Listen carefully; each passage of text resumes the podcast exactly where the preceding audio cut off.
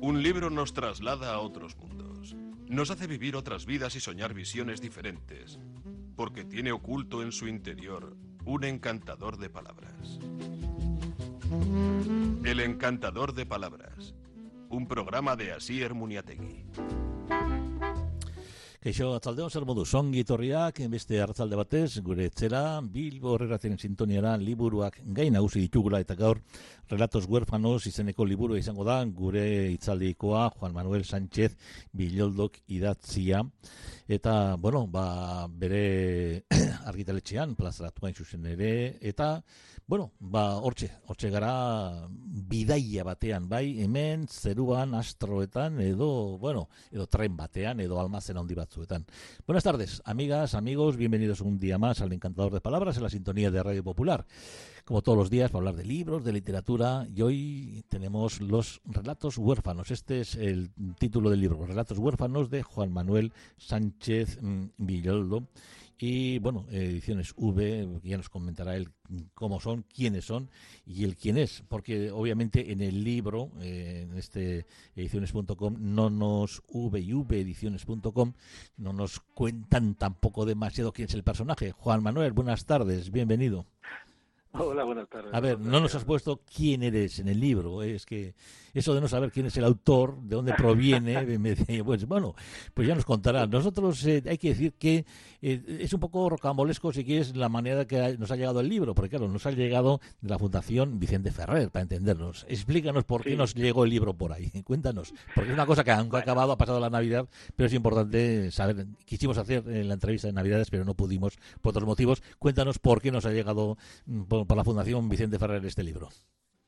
Pues eh, ahora mismo te lo aclaro y además creo que te voy a aclarar, eh, te voy a dar varias Sí. respuestas en una a varios de los eh, de los asuntos que has planteado, ¿no? Bueno, uno, el, el libro de Relatos huérfanos es evidentemente un conjunto de relatos y es el primer libro que se publica como V&V Ediciones. ¿no? Es decir, es un poquito la ópera prima, eh, un poquito, eh, no sé, no, no es tampoco la apuesta de largo, pero sí es un poquito, no sé, eh, vamos a decir el bautizo, ¿no? Bautizo Sí, de sí. fuego. El, yo, yo lo suelo llamar el sandbox, ¿no? Un poquito la caja de arena de, de como editorial. Como era el primero que, que hacíamos en VV, Sí. pues eh, decidimos que tuviera un fin benéfico.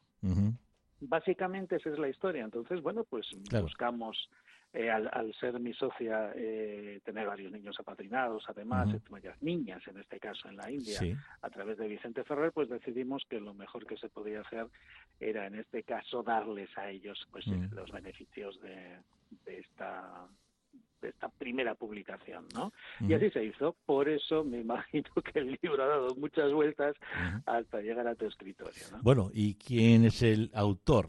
¿De dónde proviene? Es decir, tú, ¿de dónde provienes? ¿Quién eres? Cuéntanos Bueno, un poquito, por ejemplo, con lo que tiene que ver con la literatura, por lo menos, o con lo que tú quieras, pero bueno. Sí, bueno, Sí. el asunto es muy simple. Vamos a ver, yo soy soy un bilbainito de, de aquellos que nacimos al lado del penal de la Reina en aquellos años tan, Hombre. tan terribles, ¿verdad? ¿Eh? Sí, sí. Y eh, Ahí estuvo un abuelo pues, mío, pues, por lo menos, sí. Ahí, eh, allí pasé yo mucho tiempo, afortunadamente solo por delante, Eso es. pero lo recuerdo perfectamente, además de un miedo horrible pasar por allí. Hay Ujú. mucha historia allí que la gente tendría que conocer. Pero bueno, eh, por eh, motivos de trabajo, por, por la vida, que es muy complicada, pues eh, recalé en Filipinas Ya, ya. donde he estado viviendo y trabajando eh, pues casi 10 años. Hasta que volví y eh, allí pues una vocación que siempre había tenido un poco escondida porque yo trabajaba en televisión, yo trabajaba como realizador de televisión, trabajaba de noche, había tramos libres que no sabía qué hacer, pues recuperé aquella intención de escribir. Ujú. Corría el año 2015. Ahí inicié una serie de novelas, de relatos, etcétera, y eh, bueno, pues un día, así con, con una vocación terriblemente suicida y con mucha vergüenza, Sí, sí. pues mandé alguna cosita a un concurso. Oye, Mm. pues he aquí que, que, que me lo publicaron, en otro quedé finalista, en Mm. otro eh, gané, en fin. Y al final, pues eh, comer, rascar y escribir, A veces todo es eh, ponerse, Claro, empezar claro. y tirar para adelante, ¿verdad? Y bueno, hasta hoy. Bueno, pues tenemos un libro de, de relatos y no sé si habría que buscar, no sé, algo común a los relatos. y Yo cogería la palabra viaje, ¿no? El viaje. interior y exterior, incluso extra exterior, ¿no? Porque es un viaje continuo. Sí, ¿te parece? ¿Mm? Pero quizá el elemento más común es, es el apellido que tiene, ¿no? Huérfano. Sí, huérfano, sí, sí. Y es por una razón eh, muy simple. Eh, todos los que nos dedicamos a esto de juntar letras, pues eh, vamos acumulando cosas que, que textos que, mm. que, a veces maltratamos otras veces eh, nos los maltratan o pensamos nosotros que nos los han maltratado, eh, a veces dejamos inconclusos. Y yo tenía bastantes, eh, y tengo todavía, bastantes relatos de ese tipo, en unas ocasiones por error. Es decir, me encargaron un trabajo y, o un relato y me colé, y cuando me pedían un asesino en serie, pues hice un asesino en masa, o cuando me... Bueno, pues, y lo guardas, y lo guardas, y lo guardas y al final un día te das cuenta pues que, esos relatos huérfanos pues que tienen un poquito de dignidad también y que merecen merecen su salida. Algunos se habían publicado en revistas digitales etcétera etcétera. Pero había llegado el momento de darles pues lo que lo que debe tener eh, un texto no un cuerpo de libro ya sea físico o sea electrónico preferentemente físico y llegó el momento de plantearse eso. Eh, quizá podríamos hacer una, una excepción con el relato La Cena, en concreto, que, al que le tengo un cariño especial porque con ese relato es con el que se construyó el guion de Amargo era el postre, del último, el último campeón, ganador del FANT, del Festival de Cine Fantástico de Bilbao, antes de, de los confinamientos y tuvimos la suerte de que con ese texto convertido en guion por David Caña pues eh, nos llevamos eh, varios premios, en concreto nos llevamos entre otros el premio del público y el premio de, los críticos, del jurado, perdón, del FANT y eh, a nivel personal, pues como, como dicen ahora los finos, como showrunner, es decir, como el que escribe las historias, pues tuve el placer de, recibir dos premios internacionales también, ¿no? Pero bueno, están todos así. Hay un relato de humor, si el de Marcianos volvemos para casa, ¿no? Que ¿Sí? la traducción, pues porque cuando me pidieron un texto de ese tipo de para ilustrar una exposición de unos dibujos, pues me vino a la cabeza esa situación. Entonces eh, yo con mucho miedo le dije, si quieres lo retiro y te escribo otra cosa. Y me dice que va, está muy bien, muy divertido, vamos a tirar. Bueno, pues es un poquito. Abres el, pero sí. abres el libro con, con un francotirador bueno, esto, claro, dices, matar, hay alguien que te matando, bueno, suicida, suicidio, dices, joder, qué, qué, duro, ¿no? O sea, qué, qué, gore de alguna manera, ¿no? El, el, primer relato, ¿no? Y luego ya vas con Halloween intentando otras historias, con los masones a otra historia, el susurro del código genético, la evolución galáctica, que hablaremos mucho. Eh, el tema del espacio es algo que, realmente te llama mucho la atención, parece, si, si sigues los relatos. Eh, el ir a la fantasía, a la imaginación, no sé. Eh. O sea, a mí me da la impresión, ¿no? como eh, lector, que, es alguien que tiene mucha fantasía y que, o sea, que, le gusta imaginarse, ¿no? O sea, sobre todo el límite del universo me parece ya, pues bueno, luego hablaremos, pero también la genialidad, sobre todo luego el discurso filosófico que hay en cada relato, ¿no? Entonces planteas una, no sé, algún mensaje eh, a la hora de, de, escribir.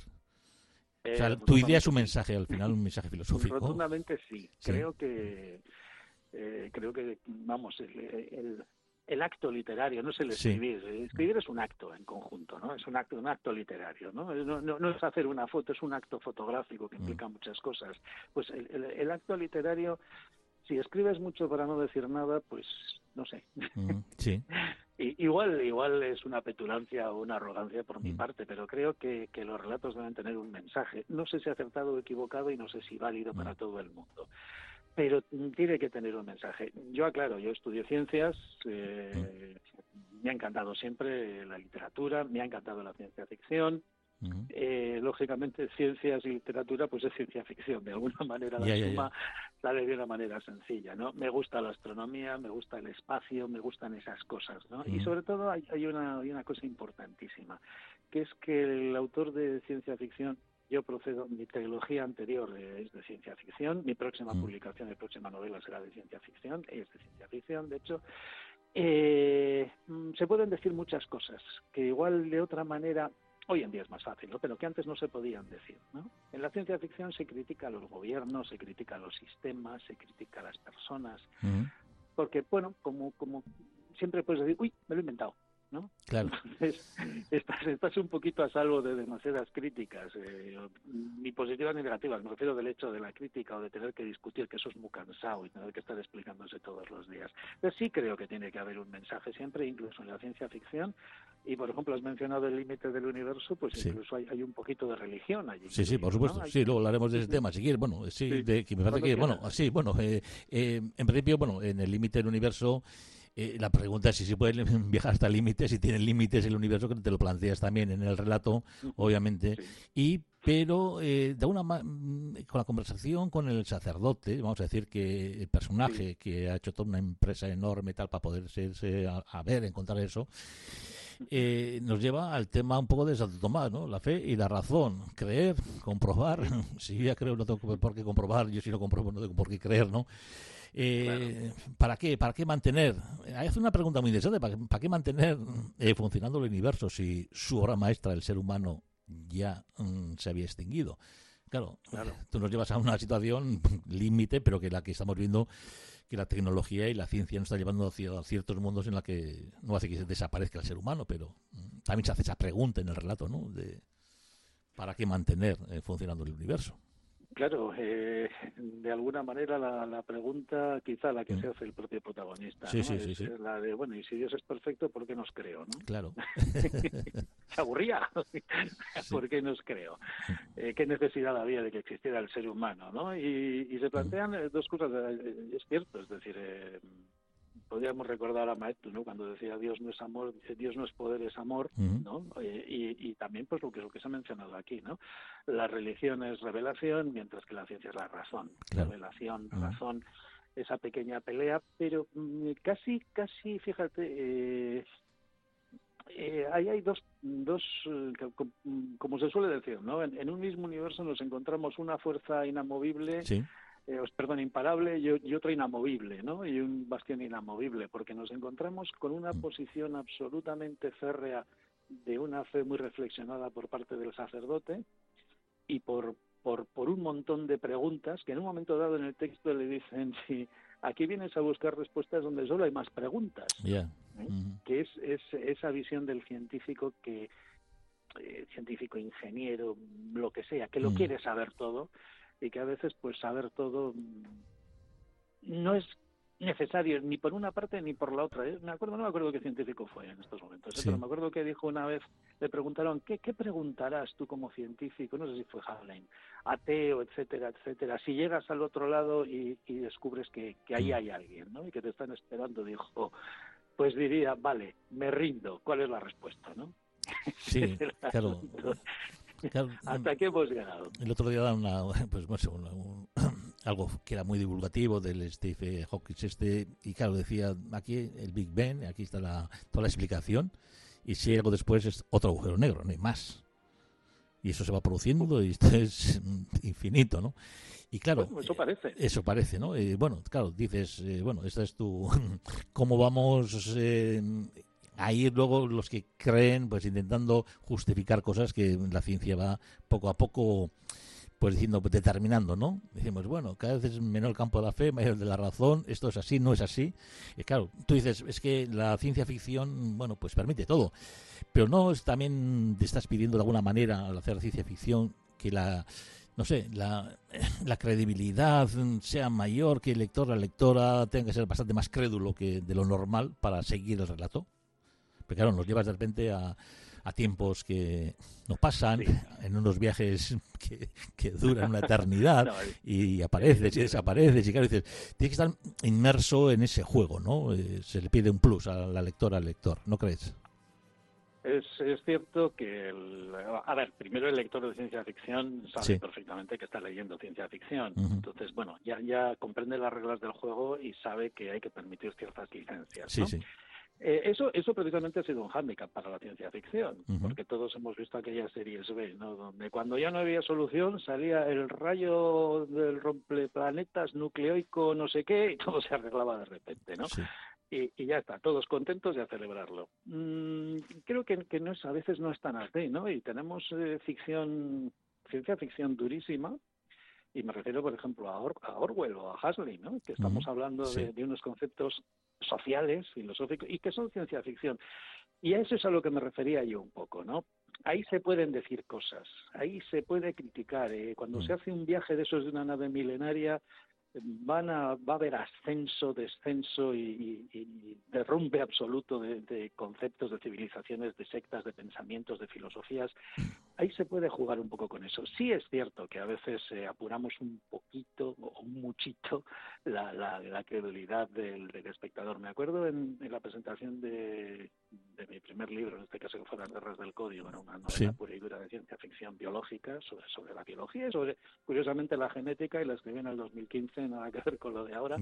Pero eh, hubo alguien que me preguntó, oye, ¿y esto de la X telomerasa de la que hablas para que los eh, los cromosomas, me quedé parado y le dije, yo estudio biología, me quedé, me quedé quieto y le dije, no tengo ni idea. Vamos a ver, eso tenéis que entender que me lo he inventado, que tiene una base, evidentemente, pero me lo he inventado. No nos quedemos en los accidentes, vamos a buscar un poquito el mensaje.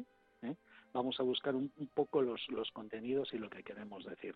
Estoy de acuerdo contigo, sí forzamos un poquito al oyente, pero eh, perdón, al, lector, sí, oyente pero, pero al lector, eh, pero sí, el lector también en líneas generales sabe eh, con qué reglas está jugando. Sí, en ese sentido quizás en, en, el relato de los ciudadanos nos acercamos a cosas que van produciéndose poco a poco, ¿no? Nos, lo para aquí, claro, pones gobiernos de la Tierra, de Marte y la Luna, prácticamente todo cogido, ya eso es una, como algo normal y de repente los recogedores de chatarra especial y luego, claro, aparece Iván Kirby Lewis, yo soy la nave, él es la nave. La inteligencia artificial, hablamos de los robots, de, las células de madre, tejidos, inmortalidad. Claro, estamos en algo en que actualmente, mm, quieras o no, todos estamos hablando de ello. Y esa invasión robótica, de alguna manera, eh, es algo casi cada día más real. Entonces, la ciencia ficción, ahora me pongo en la parte contraria, es menos ciencia ficción y es más realidad. Sí, bueno, eh, casi parecido a lo que hablábamos antes de la fe, ¿verdad? Eh, cada vez se habla, se habla más del dios de los huecos, ¿no? Que se tiene que refugiar en los huecos que deja la ciencia, porque ya eh, no podemos aceptar todo lo que antes aceptábamos de una manera ciega y dogmática sobre lo que nos contaban. Pues con esto pasa un poquito lo mismo. el, planteamiento de ese relato del ciudadano es una cuestión muy simple. Mm, es cierto, cada día estamos más rodeados de, cacharricos, ¿no? Es decir, pues que si el, robot que aspira, que si el robot que cocina, que si el robot que que, que enciende la luz de viva voz, que la apaga, que todas esas cosas son ciertas y cada vez están más integrados con nosotros. Eh, prácticamente el teléfono móvil casi es un apéndice de las personas a día de hoy, es, una parte más de... ¿Cuánto va a tardar hasta que ese chip quede dentro de nosotros definitivamente? Con el miedo que da hablar de chips y estas cosas últimamente, pues no lo sé, pero ocurrirá. Antes o después ocurrirá. Quizá primero por motivos profesionales, pero eh, al final se irá ampliando a la sociedad y a veces por no, pero se irá ampliando a la sociedad. El planteamiento es ¿Cuánto tiene que quedar de persona en un circuito para que eso sea una persona? ¿Vale con un centímetro cúbico? ¿Vale ¿Hace falta que quede un dedo, una uña, mm. una célula? ¿Cuándo esa persona deja de ser mm. persona y vuelve y se convierte en una máquina? Por mucho que piense y que razone.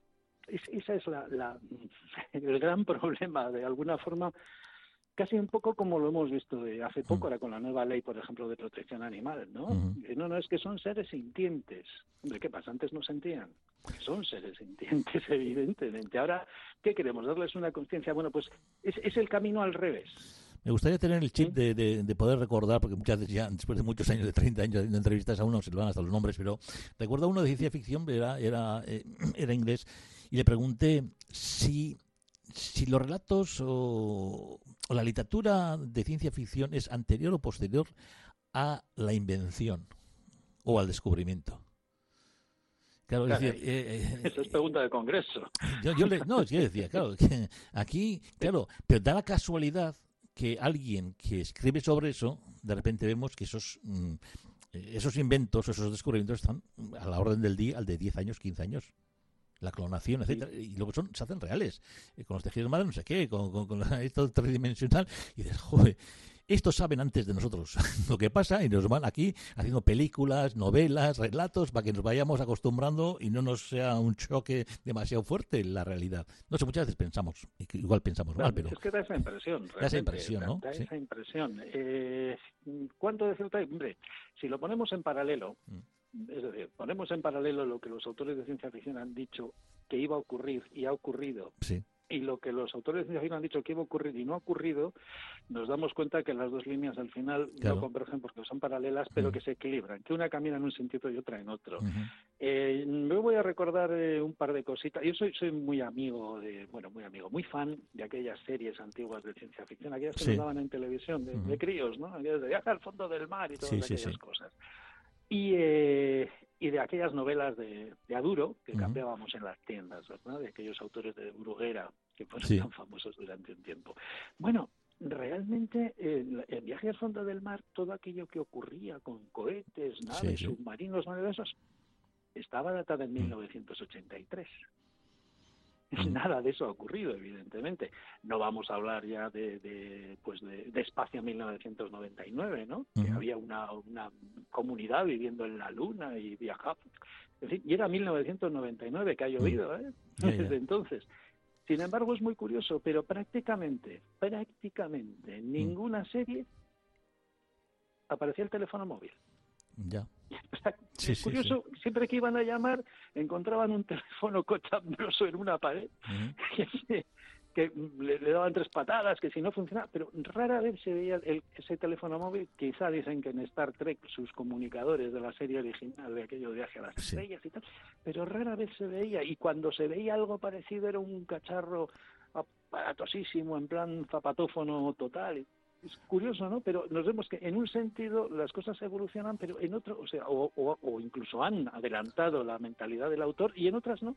Bueno, pues vamos a cambiar el sentido, el sentido exterior, ulterior, vamos a pasar al interior, porque también hay relatos con mucho viaje interior. Eh, Catenaria, por ejemplo, eh, el tren se para, María y Lucía se reencuentran, recuerdo del colegio, y de repente, eh, bueno, tú eres Adrián, él acepta, Mario acepta ser Adrián, suplantar a otro, es una tentación humana, no sé si tentación, los dos son viudos casualmente, y claro, luego hay una frase que es construir una nueva soledad. ¿Se puede o los recuerdos permiten, crees tú, que el tieso, como le llamaban a este, bueno, eh, es una, no sé, una situación, no sé, eh, a veces que no se puede llevar, o no sé, y nos lleva a conocer nuestra propia verdad también, interior, el, suplantarse, ¿no? O sea, imagínate que tienes que hacer una mentira y ser otro para saber quién eres tú. Claro, aquí está el mensaje, obviamente.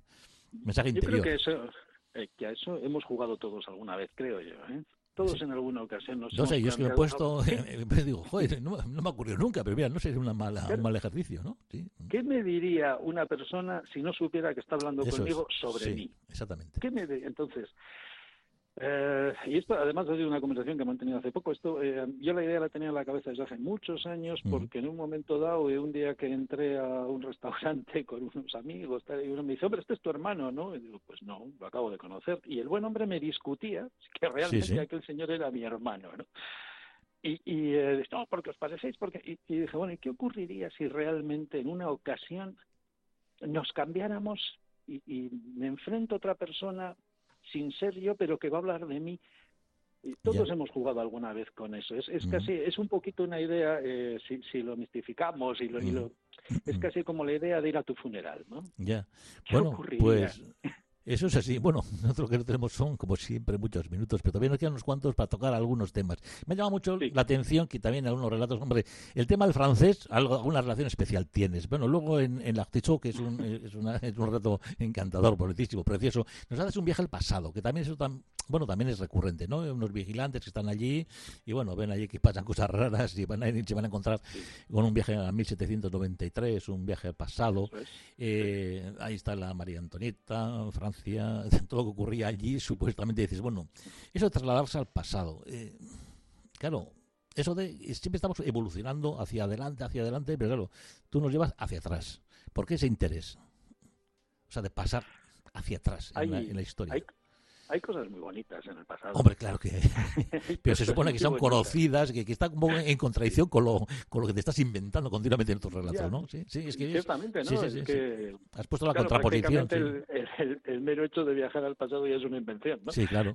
Directamente y, y, nos movemos con las categorías que se nos han trasladado a lo largo de los estudios de historia que hemos tenido, etcétera, etcétera. ¿Sabemos si era así? ¿Sabemos si no era así? Pues sí, creemos que lo sabemos, pero nos permitimos un poco el lujo de, jugar con ello. Eh, a mí es que eh, el tema de, eh, de la mecánica, del autómata, Del, del autómata mm, mejorado, que bueno, que en fin, me encanta, ¿no? De hecho, el, ahí venía el origen de la palabra robot, ¿no? De, robota, que quería decir esclavo, etcétera. Bueno, pues me encantaba la idea, ¿no?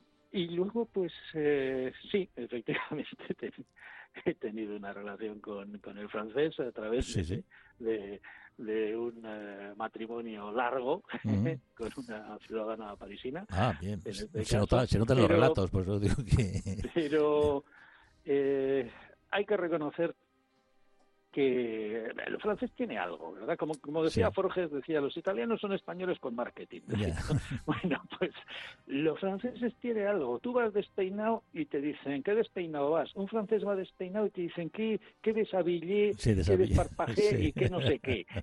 o sea, tienen algo. Entonces, eh, cualquier cosa que tú digas, antes que se nos acabe el tiempo, parece que mejora. Bueno, pues antes que se nos acabe el tiempo, ¿y qué tiene el masón? Porque el masón es algo que te interesa también muchísimo. No sé si ese interés en la masonería o es en el conocimiento, el interés en qué, eh, eh, porque el conocimiento sí tienes interés y en, lo, en el descubrimiento, pero claro, ese, ese, ese relato, vamos, es fantástico y aparte de, te metes ahí en ese centro que parece el centro del conocimiento del libro, de, de, una especie de, no sé, es decir, bueno, pues una catedral, ¿no? Eh, que nos metes ahí dentro.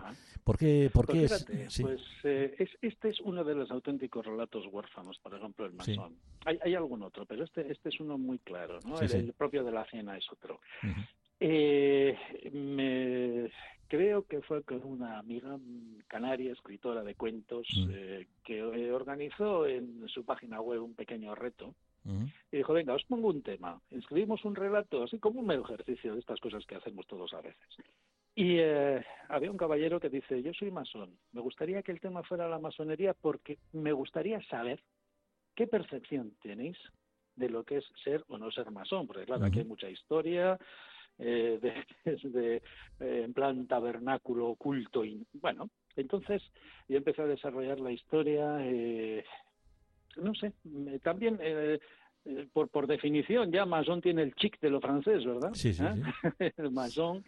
Eh, yo había, había leído unas historias antiguas también sobre Lou, mm. el dios Lou francés, sobre el, el término de Lou Masson, que, que se refiere a, a, las babosas de tierra, a los limacos que solemos decir, porque era el caracol sin cáscara, eh, por mis estudios eh, y porque me ha gustado siempre la paleontología, conocía la obra de Palissy, de cómo él decoraba con eh, conchas y fósiles.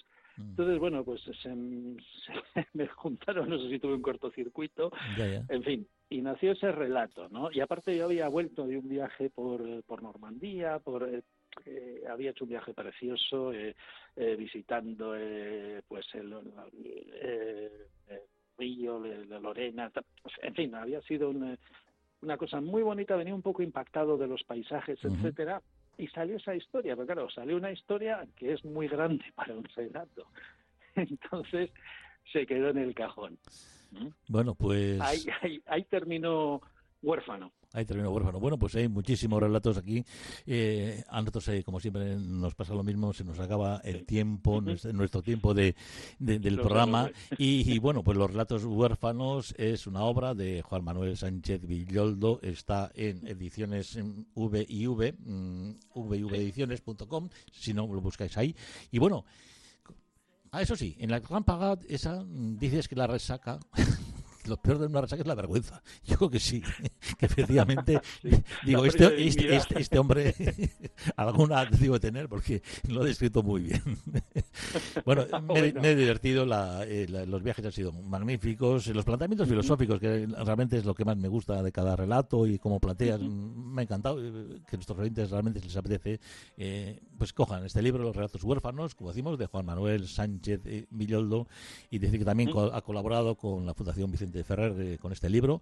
Y bueno, Juanma, esperamos el siguiente libro y esperamos que nos envíes y podamos también charlar un rato en nuestro en nuestro programa. Es que recasco de Nagatik eta Cuenta con ello y cuenta con ello y será en breve además. Venga, pues hasta ahora. A todos vosotros hasta mañana en nombre de todo el equipo. Bueno, da uno biarte tal de usted enseñan así una obra de su con mucho en biarte. Ayo ayo.